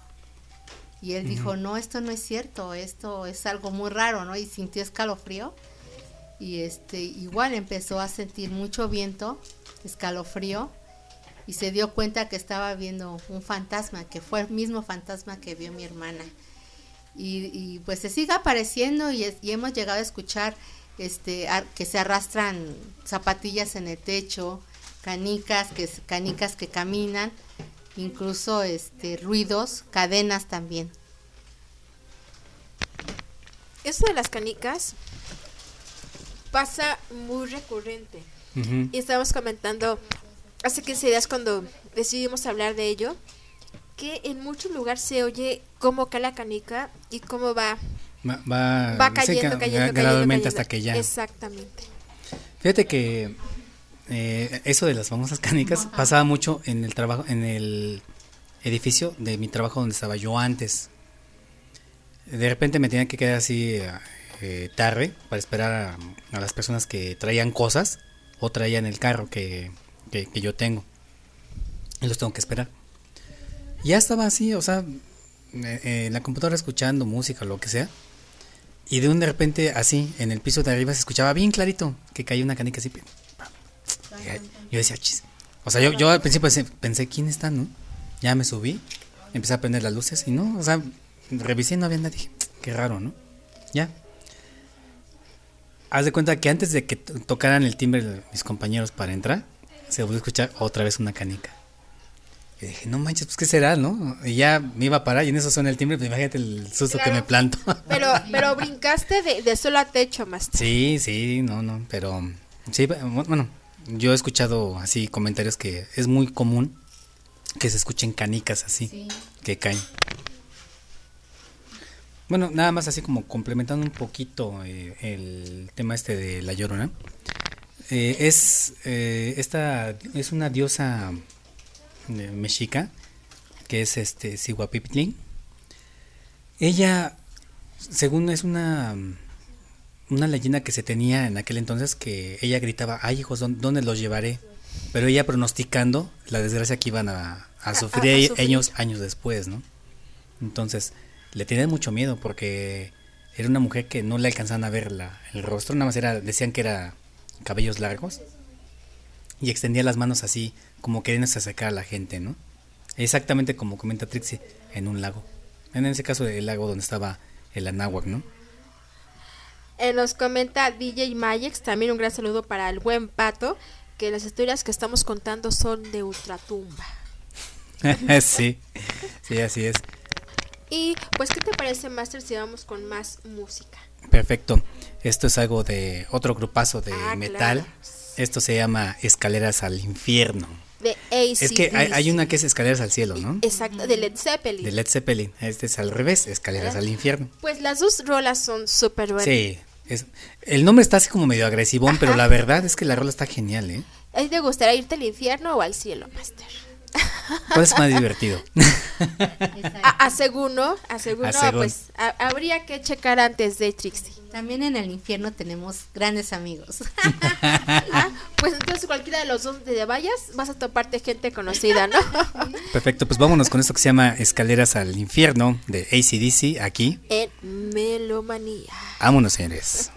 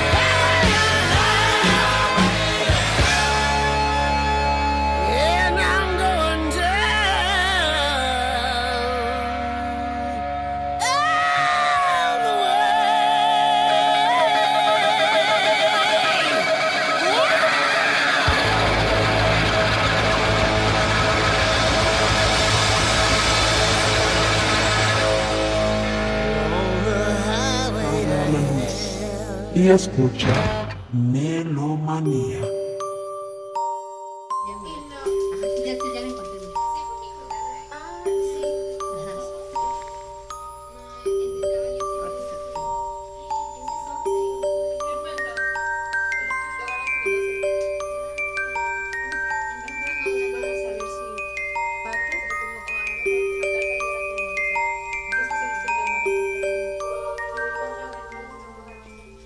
Por aquí me comenta Ga- Gabriel Contreras. Dice, brother. ¿Cómo dice aquí? ¿Quién no ha escuchado las pisadas en las escaleras? Ah, también. Sí, oye. Y luego dice aquí, en mi casa cuando era joven y bello. O sea, no, Lo no, sigue no lo siendo, estoy, lo no lo estoy diciendo yo, lo dice Gabriel Contreras. Porque soy unas risas por acá. Sí, dice, en ocasiones escuchaba las pisadas en la escalera, de miedo. Fíjate que no, no igual, pero da la casualidad que allá en la oficina que te comento donde estábamos antes, igual yo me encontraba, pero ahora sentado en la recepción, estaba revisando yo, no me acuerdo qué detalle ahí con el, el programa de captura. Y haz de cuenta que estaba al lado la oficina de nosotros, pero da unas escaleras así luego, luego, hacia arriba, ¿no? ¿Quién sabe por qué? Yo de repente sentí que alguien me estaba viendo. Así apenas como que de reojo, ¿no? Ves que volteas así de reojo. Y hay, o sea, clarito vi como que alguien que estaba así como que asomado. Luego, dice- luego, luego hizo esto. Como que se ocultó. Me ha pasado eso. Y dije, no manches, ¿quién será? O sea, yo, yo pensando, pues no hay nadie, ¿no? Todas las luces hasta eso estaban prendidas, ¿no? Entonces ya así me subí rápido para ver quién era. No, pues quién, no, pues no era nadie. Estaba yo solo. Pero me pasó ese detalle también allá, esa, esa ocasión. ¿No? ¿No, Trixie? Ya, te, ya le dio miedo a Trixie. Sí, sí me da mucho miedo, incluso, bueno, pues así como dices, este, aquí en Callejón de Romita, antes, en los años 80, pues sí era muy famoso de que no podías pasar muy noche. ¿Por qué? Porque te podías encontrar la cabeza que rodaba por ahí. Cabeza luego de los decapitados o colgados que, que los, bueno, los colgaban ahí en, en la plaza de Romita.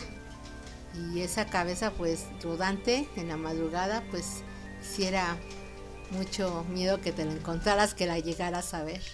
Oye, pero no era, o sea, si rodaba pues en el piso, ¿que no era fácil patearla? no porque era entre el aire. O sea flotaba. Ah, flotaba, no, yo pensaba que rodaba en el no, piso. perdón flotaba pero o sea rodaba flotando. Ah, caray, ¿cómo?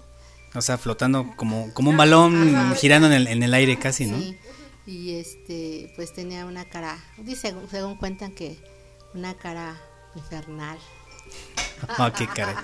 Bueno, pues precisamente algo de lo que podemos sentirnos muy orgullosos es que las tradiciones mexicanas en el caso del Día de Muertos no nada más es la celebración en sí, o sea, le- eh, tiene todo un ritual que todos tenemos tanto en nuestras casas como en los panteones eh, donde ellos descansan.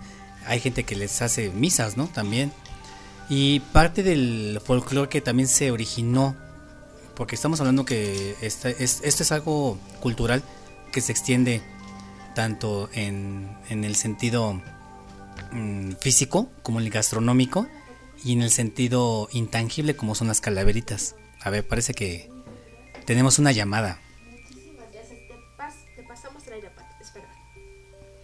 Y amigos, tenemos la primera llamada de la noche y es también un broadcaster aquí de Energy Radio y él es el buen DJ Magix que podemos eh, sintonizarlo todos los sábados de 8 a 10 de la noche, no me equivoco, Master. Así es, a veces se extiende un poquito más porque luego se pone así eh, emocionante el asunto, ¿eh? De 8 hasta que el cuerpo aguante. Y bueno, él nos comenta que ha pasado muchas historias que han sido fuertes. Y quién mejor que él para que a vos nos lo cuente, Master.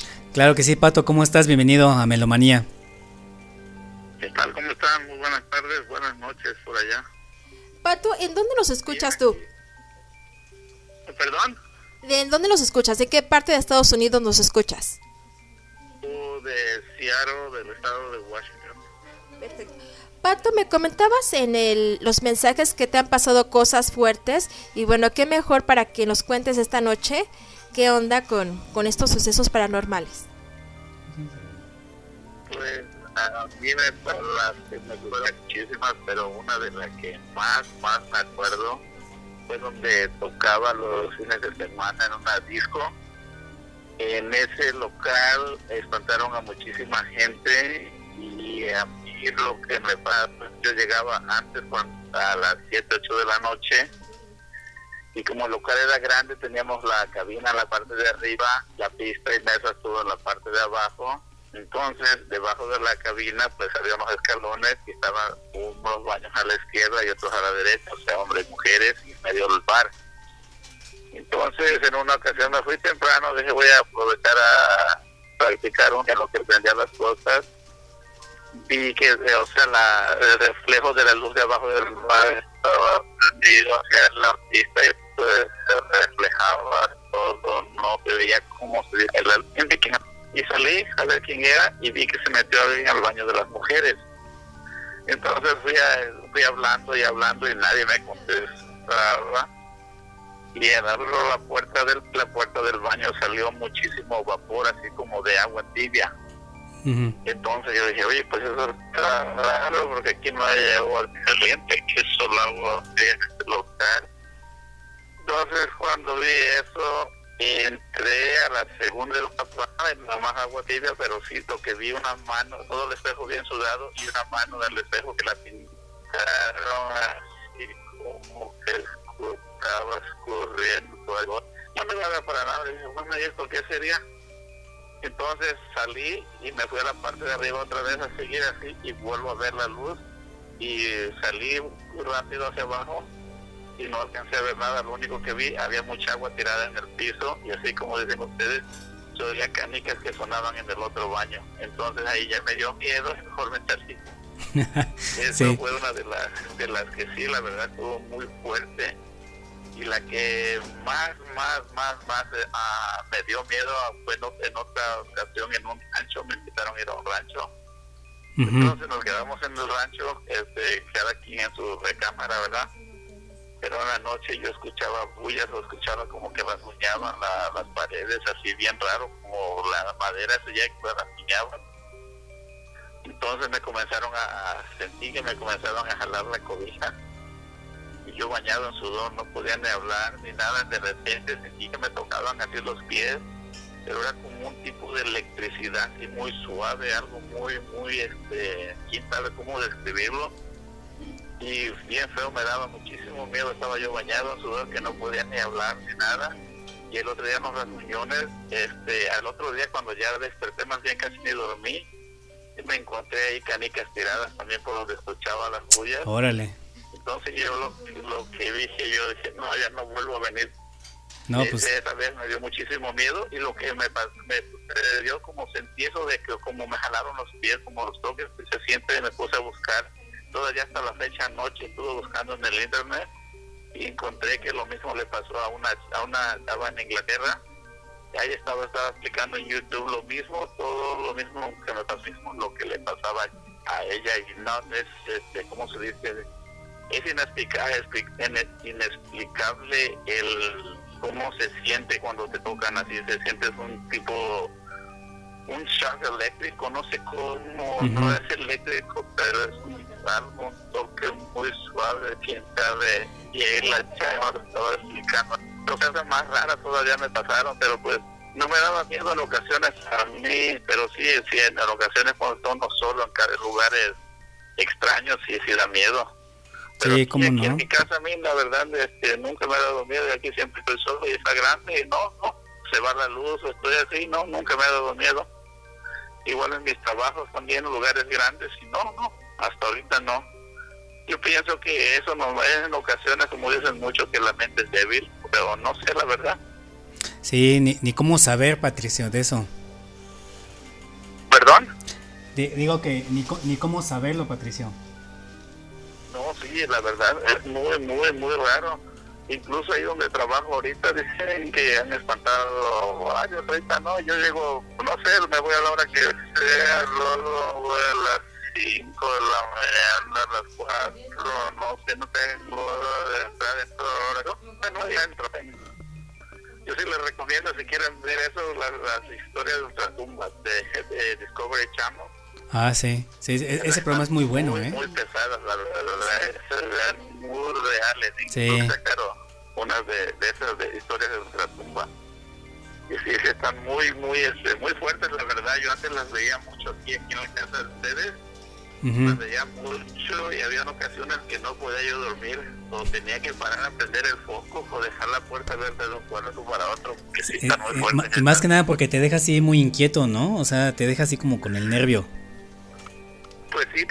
Con el nervio y estás pensando en todo y pues solo en la noche cuando las ves, no, sí, yo tuve que, que, que dejar de verlas porque tenía ya muchas pesadillas y ya sentía yo algo en la noche, todas las noches decía que pues, me, trauma, me estaban traumando, yo creo, y dejé de verlas, incluso compré todas ellas en, en DVD, pero pues no, no las veo casi porque no, no, es- están, están muy fuertes, esas se las recomiendo, que les guste esas cosas de ¿cómo se dice? De espantos, están, muy, muy buenas, recomendables. ¿eh? Órale. Es que Pato, ese era el reto, ¿no? Eh, verlo de noche y con la luz apagada. Entonces sí, por las historias eran tan fuertes que, digo, te mentaliza y te, eh, te hace ver cosas y oír cosas que no, que no son, ¿no? Pero muy interesantes las historias que nos comentas. Y yo creo que no es de gente débil, sino que no todos tienen ese don para escuchar y para oír las cosas, ¿no crees, Pato? Sí, sí, incluso ah, hace como dos meses murió una cuñada mía que murió de cáncer y este a mi, mi sobrina estaba platicando que se conectaba con sus amigas a México y dice que le decía a la amiga ah, deja de mover la cortina de atrás porque hablaban en la noche deja de mover la cortina de atrás y se me está subiendo lo que sé cuál cortina si yo aquí en mi cuarto no tengo cortina estamos viendo una cortina blanca de aquí estoy viéndote en la cámara y se agarraba yo mejor prendía la luz porque veía esas cosas luego escuchaban llaves que se caían cuando acababa de morir este, mi cuñada. Escuchaban la- y encontraron a un niño que como les dicen de esos que, que alcanzan a ver este, los espíritus y todo eso se quedar con, con mi cuñada ya tendría como cinco días de muerta y que decía ella que andaba buscando una luz que no estaba en paz porque todos estaban preocupados por ella y la verdad dice mi sobrina dice no creo que me haga daño mi mamá dice, pero sí veía que rezamos muchísimo y dejó de, de pasar eso pero sí es- depende depende cómo lo vea uno porque de, está, está medio dudoso medio raro no Bueno, Pato, ¿nos escuchas? sí sí se Ah. parece que se había cortado Ah, no, no, aquí estamos, Pato. Entonces, eh, bueno, esto será una prueba de que en verdad eh, los muertos o las personas que se adelantan vienen nuevamente o no se han ido por algún pendiente o se siguen manifestando. Sí, de, de hecho ahorita hace ratito que escuché a Max cuando decía que veía que veía a alguien así de repente cuando estaba solo que veía a alguien. A mí me pasó también que allá en Veracruz en mi casa tenía tenía unos árboles grandes, de unas de bugambilia de varios colores y pues eso era lo que pues, atraía mucha gente ahí.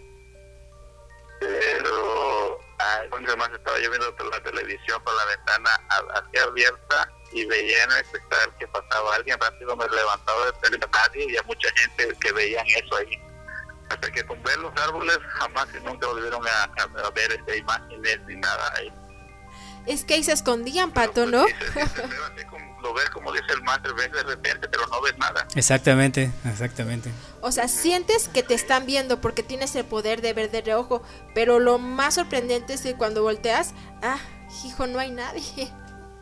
Sí, sí, no, se siente como es el escalofrío, así dices, bueno, ¿y ahora qué se siente? Porque se, se siente carne viva. Ay, Pato, pues te agradecemos mucho que hayas llamado y contado tus experiencias. Y sí, muchas de las cosas que comenta, eh, las canicas o que te ven de reojo, pues es muy usual que, que pase, Master. así es, exactamente. Pato, muchísimas gracias. No, pues el placer es mío y la verdad este, son historias que vive uno y la verdad. Hay mucha gente que no le gusta escucharla, a mis hijos no les gusta. Es que a muchos les da miedo, pero Sí. siempre es interesante eh, juntarse entre amigos en familia y platicar sobre esos temas. Siempre, siempre hay mucho de qué hablar.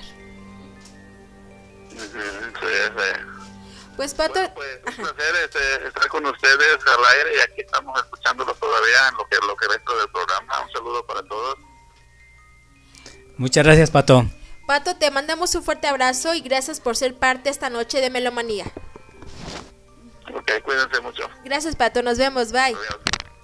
Aquí comenta Gabriel Contreras, dice, en el sur donde yo vivo, de joven, en algunas ocasiones vimos luces, un viento que producía silbidos. Entre los lugareños decían que eran las brujas. Sí, de, e- en los pueblitos es común escuchar ese tipo de comentarios, ¿no? Las mentadas bolas de fuego. Ajá, ¿no? que hay luces así que de repente pasan así. O sea, no, no son luces que pasan muy arriba, como si fuera un avión, ¿no? Sino casi a, ras de piso. O sea, como si fuera algo, un globo, un globo flotando enfrente de tu cara, ¿no? O sea, pero pasan rápido. Y, en ese paso se escucha un- una especie de silbido, así muy peculiar. Sí, mi, mi, papá, este, tenían, bueno, en Toluca tenían un establo, había un árbol y en ese árbol había un pozo. Eh, mi papá y mi tío los mandaban a, a quedarse ahí en la noche para cuidar a los animales. Y luego no querían ir porque decían que de ese, de ese pozo salían esas bolas de fuego. Incluso a veces al otro día pues había monedas, moneditas de plata. Y decían que ese era, les estaba llamando el aviso de que pues tenían que buscar un, un tesoro que estaba por ahí, pero que no lo buscaban porque eso era, esas bolas de fuego eran esas brujas. Órale. Pues bueno, volviendo a lo que estábamos comentando de las tradiciones mexicanas, eh, a- una de las tradiciones intangibles, pero bastante entretenidas y muy creativas, son las calaveritas de Anita. Ah, exactamente. Eh, característica que terminan en todas en rima. Exactamente. Son, eh, o sea, todos sabemos a dónde vamos, ¿no? Al final de cuentas, Eh, todos tenemos un solo destino, seamos quienes seamos, ¿no? Pero ¿por qué no hacerlo alegre, ¿no? O ¿por qué no hacerlo divertido? Entonces, el chiste de la calaverita es precisamente eso, ¿no? Así es. Y tenemos una de nuestro buen amigo Conta allá en la Sultana del Norte y dice así. Diana y Marco se llamaban, esos jóvenes locutores, pero con todo y equipo se fueron al agujero. La parca se los llevó y sin decir agua va. Ya ni su programa Melomanía dieron, que para otro mundo van. Vean cómo los llevo, la parca se los cargó. En el foro 10 se oía y un compañero de ellos tuvo que dar la primicia. Así que Conta, muchísimas gracias por la calaverita. Que bueno, eh, fueron pocas, pero efectivas, Master. Exactamente. Aquí quiero volver a leer la, la que nos mandó Jimmy, ver, aprovechando Jimmy. de nuevo. Ajá. Eh, perdón por haber saltado el guion al principio. Eh, no, no, si- no sigues el guion, Master. sí, siempre saltándome las trancas yo, Dios mío, qué barbaridad. Bien anarquista el Master. A ver, es que esta pestaña se, se trabó. Ahí está ya. Ok, eh, esto es de Jimmy, el, el compañero de Aster, su pareja. Saludos, Jimmy. Saludos Jimmy, saludos Aster. Y Ah, se lee así. Así. Vivos, muy ufanos, transmitían, pero estando muertos no hacían caravanas a la muerte. ¿Quién les hizo una advertencia? O me invitan como audiencia o les hago ver su suerte. Haciéndoles un desplante, Diana y Master se burlaron, pero la flaca al instante, sabiéndose locutora de melomanía otrora, quedó como conductora. Ándele. Excelente. La parca, la muerte. Gracias a Jimmy, por supuesto, al buen Conta. Eh, desafortunadamente al Conta no vamos a tenerlo el, el- el aniversario por cuestiones pues de distancia y de tiempo. Pero Jimmy, por supuesto, eres merecedor de uno de los premios para que el próximo día 10 de noviembre nos eh, acompañen al primer aniversario de Melomanía que va a ser en el Rosters Win and Beer Ajá. que está en Calzada de la Viga número 1446 con el sifón. Así que los esperamos a partir de las 2 de la tarde y tendremos muchísimas sorpresas, Master. Tendremos sorpresa musical que estará mezclando el buen Albert Beer, también Mario Cortés, el brujo de Catepec. Así es. Estará el CEO, también el buen Alex Lestad y por supuesto, pues eh, nuestro buen amigo Julio Fuentes que nos tiene ahí un género pues de sorpresa, Master. Así es. Y bueno, pues vamos a leer aquí una calaverita. Fíjate que cuando pusimos eso de las calaveritas, casi por lo regular, y eso quiero reconocer de toda la gente que escucha Energy Radio, tenemos gente que pues nos apoya y gente que cuando decimos, hay que hacer una calaverita, ah, pues a ver, yo mando una, ¿no? Entonces Adrián Murillo, él nos mandó una calaverita bastante extensa porque él ahora sí que cubrió todos los programas. ¿Qué te parece si nos aventamos una y una? Así es, por favor, Master. Ok, entonces yo voy con esta. Que dice así. Llegó la parca, esto es de Adrián Murillo, ¿eh? Adrián, muchísimas gracias y un fuerte abrazo. Esto es, llegó la parca furiosa al programa de rock retro. A Diana, su conductora, no le pareció el encuentro. Pronto le dijo a la flaca, te me vas como llegaste. Ojalá tengas recarga o traigas algún boleto. Aquí todo derechito, hay una estación del metro. Ay, qué padre. Muchísimas gracias, Adrián. Bueno, tenemos otra que es de Energy Radio. De regreso a Energy Radio va llegando Julio Fuentes. Promete dar cortesías y promos para sus clientes. Llega a finales de octubre casi todo el día de muertos y jura que con sus versos va a dejar a todos tuertos. Eso, ah, qué bonito. Precisamente porque Julio Fuentes tiene ya dos semanas, tres semanas que se integró a- con nosotros en Energy Radio para conducir La Hora Feliz. Ah, Así perfecto es. para el buen Bueno, eh, la que sigue. En viernes de Miller Mix se, con- se encontraba Ratamix. Llegó en eso la Catrina con un six de unas New Mix. si, te rifas, si te rifas unas mezclas y no te tiembla la mano, no tienes que preocuparte. Tú serás como mi hermano. ¿Y por qué habla de- de- del mix y lo asociará con Ratamix? No sé por qué. ¿Quién sabe? no? ¿Quién sabe? Eh, Son ideas. Son ideas. Tenemos otra que es, en Back in Time se encontraba el señor César Aceves, en su misa religiosa, la que hace todos los jueves. Llegó la flaca corriendo solicitando su cover. A ver si eres tan sabroso, ponle la de Midnight Lover. Órale. Bien, bien que le buscó ¿eh? el, el- a No, este Adrián. excelente. ¿eh? Albertville se encontraba mezclando en su tornamesa. Entró la parca muy guapa, vestida de azul turquesa. ¿A qué debo el gran honor? Disculpe usted su excelencia. Quiero casarme contigo, es mi verdadera urgencia. Wow, o sea, con todo Beto. También tenemos, "El levantando el pasado andas muy poco atrasado, dijo la muerte a Patricio. Reviéntate unos remixes a ver si se arma el bullicio. Y por acá tenemos, llegó la parca pidiendo al máster su complacencia. Ponte cualquiera de rofo, no creo que sea mucha ciencia. Que te gusta más ochentas o noventas, le dijo al- a la muerte a Paco. Apúrate y haz las cuentas o te llevo aquí en mi saco.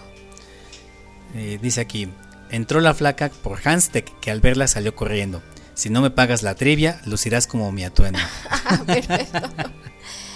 Para nuestro amigo Aster. Aster siglo XXI con la muerte andaba peleando. Va a iniciar la transmisión, ya no sigas molestando. Que se enfurece la parca y se puso toda rabiosa. De castigo mi amiguito te tomarás como te tom- eh, perdón, perdón. De castigo mi amiguito me tomarás como esposa. Órale. Eso es todo. La, la parca es una golosa. La verdad sí.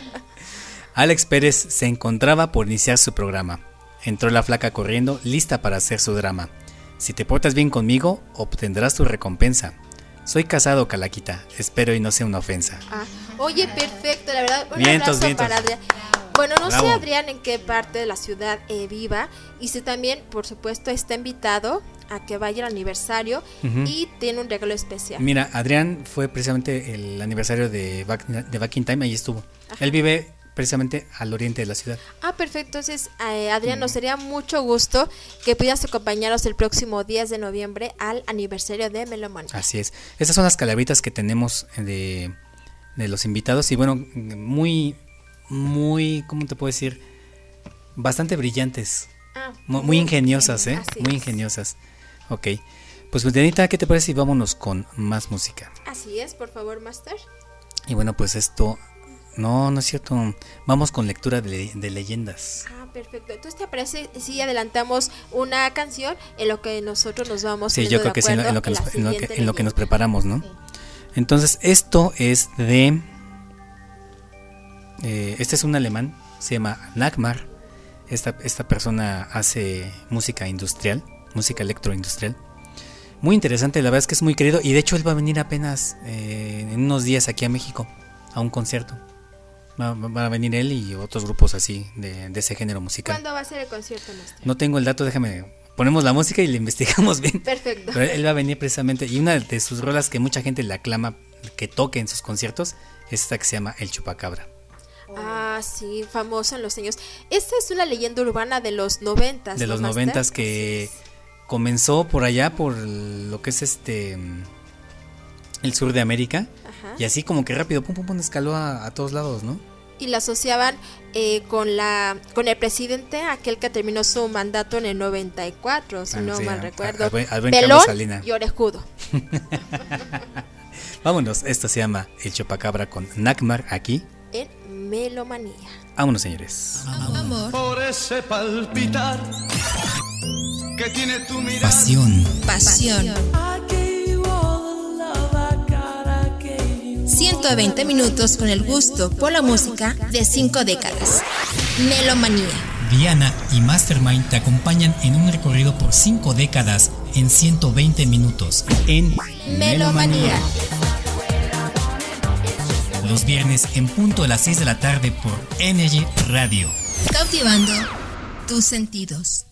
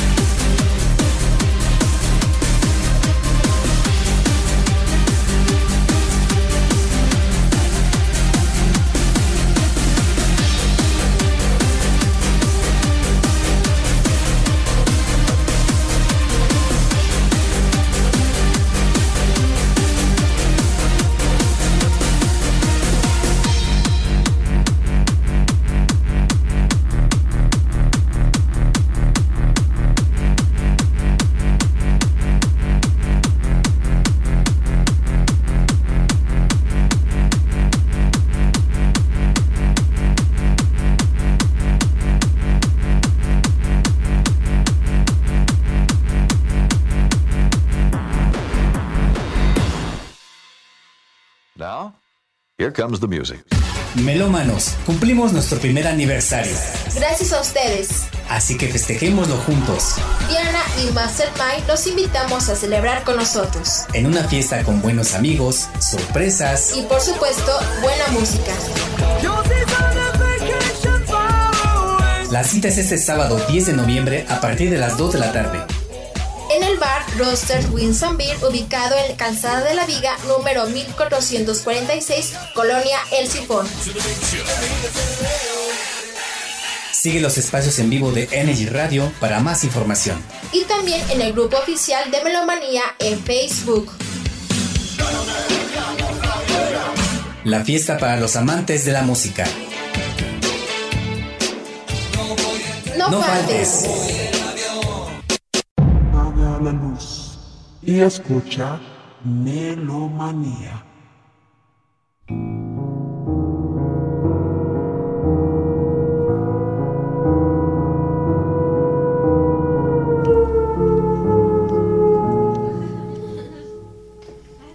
Los monjes del desierto de los leones. En el camino entre la ciudad y Toluca, los monjes descubrieron un lugar sumergido en el silencio, por eso le llamaron desierto, a este sitio en medio del bosque donde construyeron su convento. Como todo lugar lleno de historia, el desierto de los leones también está lleno de leyendas. Se dice que en los pasillos del exmona- exmonasterio puedes escuchar lamentos de las víctimas de un terremoto que hubo en 1705. También algunas personas afirman que los espíritus de los monjes siguen ahí. Dicen que en el comedor han visto sillas que se mueven solas y luces que se prenden y apagan. Además, aseguran que por las noches el silencio del lugar se ve interrumpido por cantos y rezos que suenan de la nada. Pero definitivamente, el sitio más tenebroso del exconvento es una serie de túneles que se encuentra debajo de la construcción.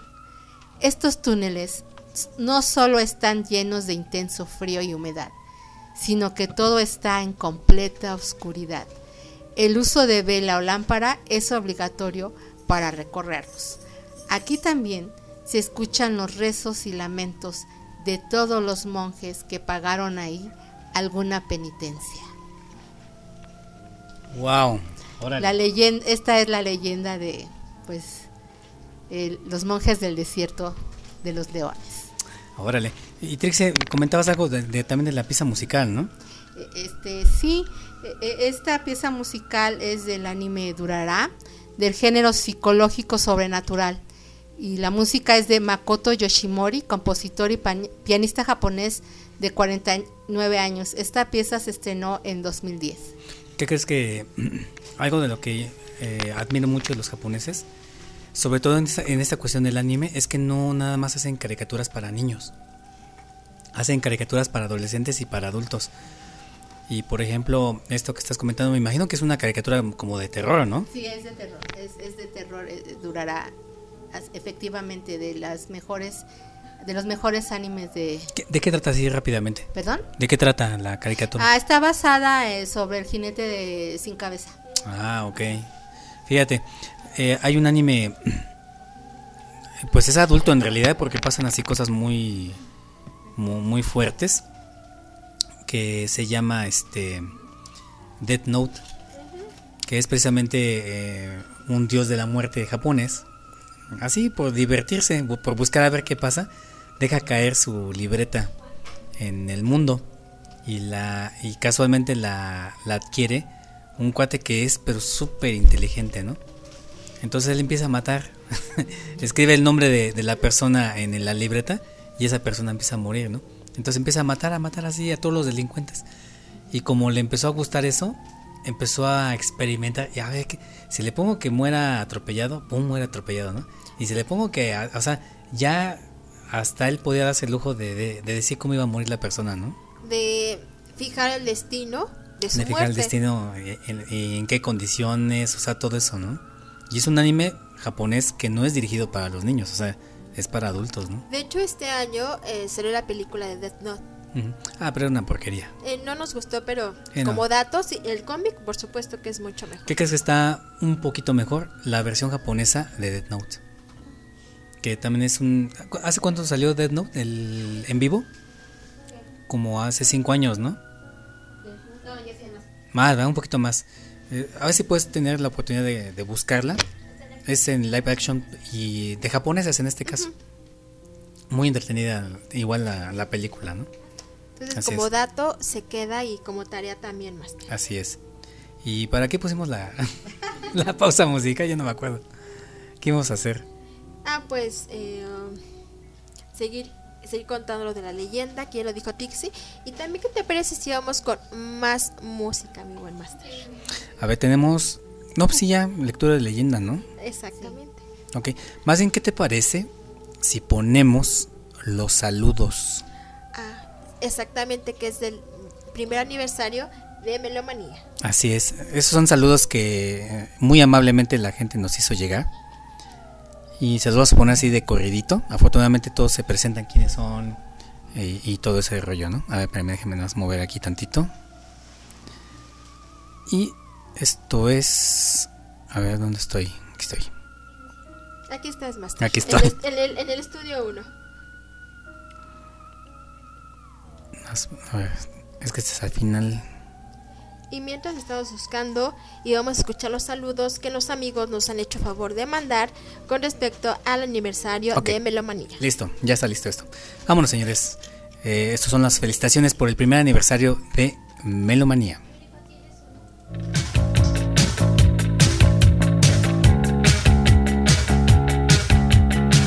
En este primer aniversario de Melomanía, Sus amigos Iracema Martínez, y José Antonio Navarro Zavala, Queremos felicitarlos por este año de celebración, gracias a Diana Vázquez y Marco Antonio Martínez por esos interesantes y melódicos programas de cada viernes. Que, sigan, los éxitos, Melomanía. Muchas felicidades.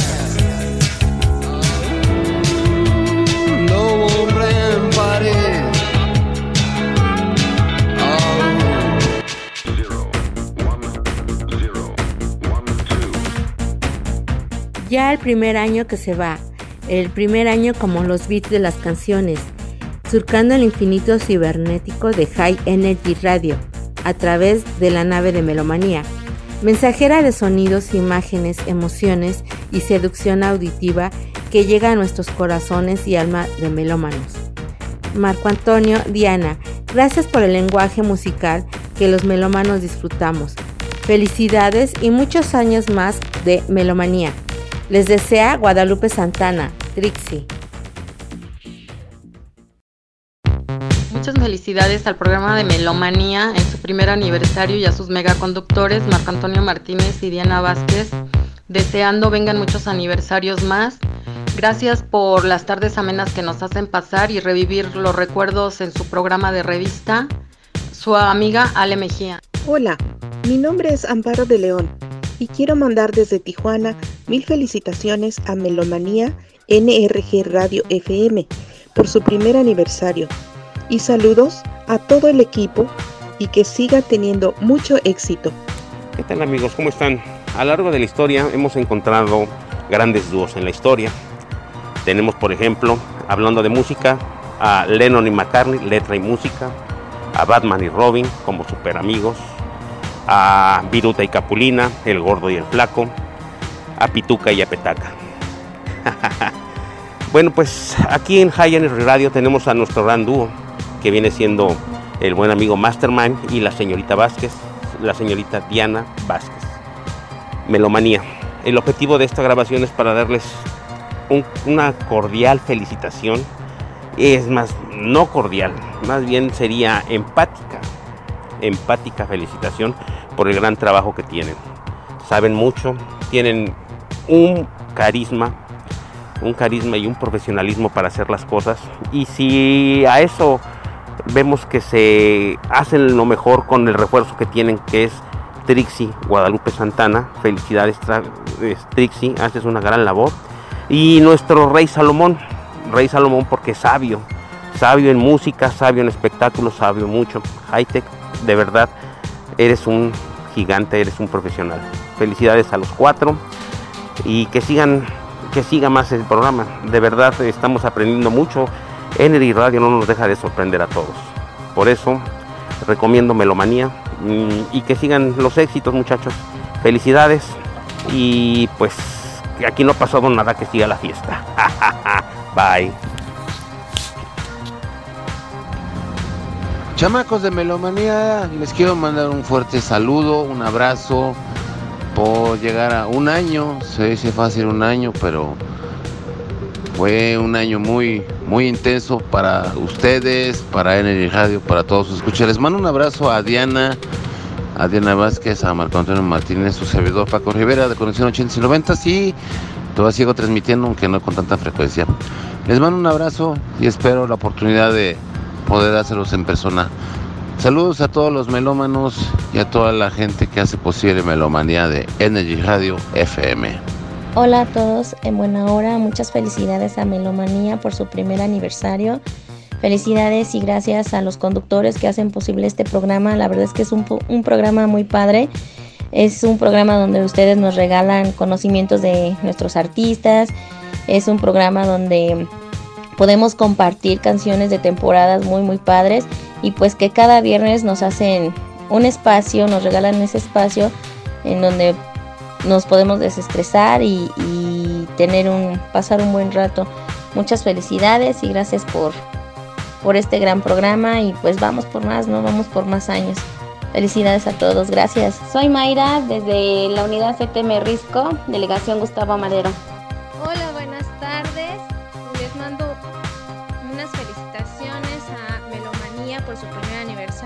Sus conductores Dayana y Mastermind. Un saludo desde la Gustavo Madero.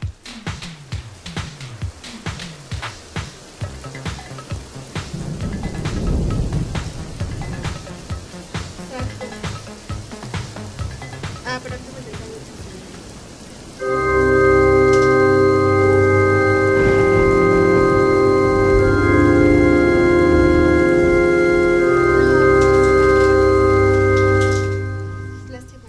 bueno, Dianita, ¿qué crees? Can, can, can. Así, can, can, can, can, can, can. Pues que lo- Melomanía, este 2 de diciembre, cumplió su función. Así es, hemos terminado, hemos llegado al final.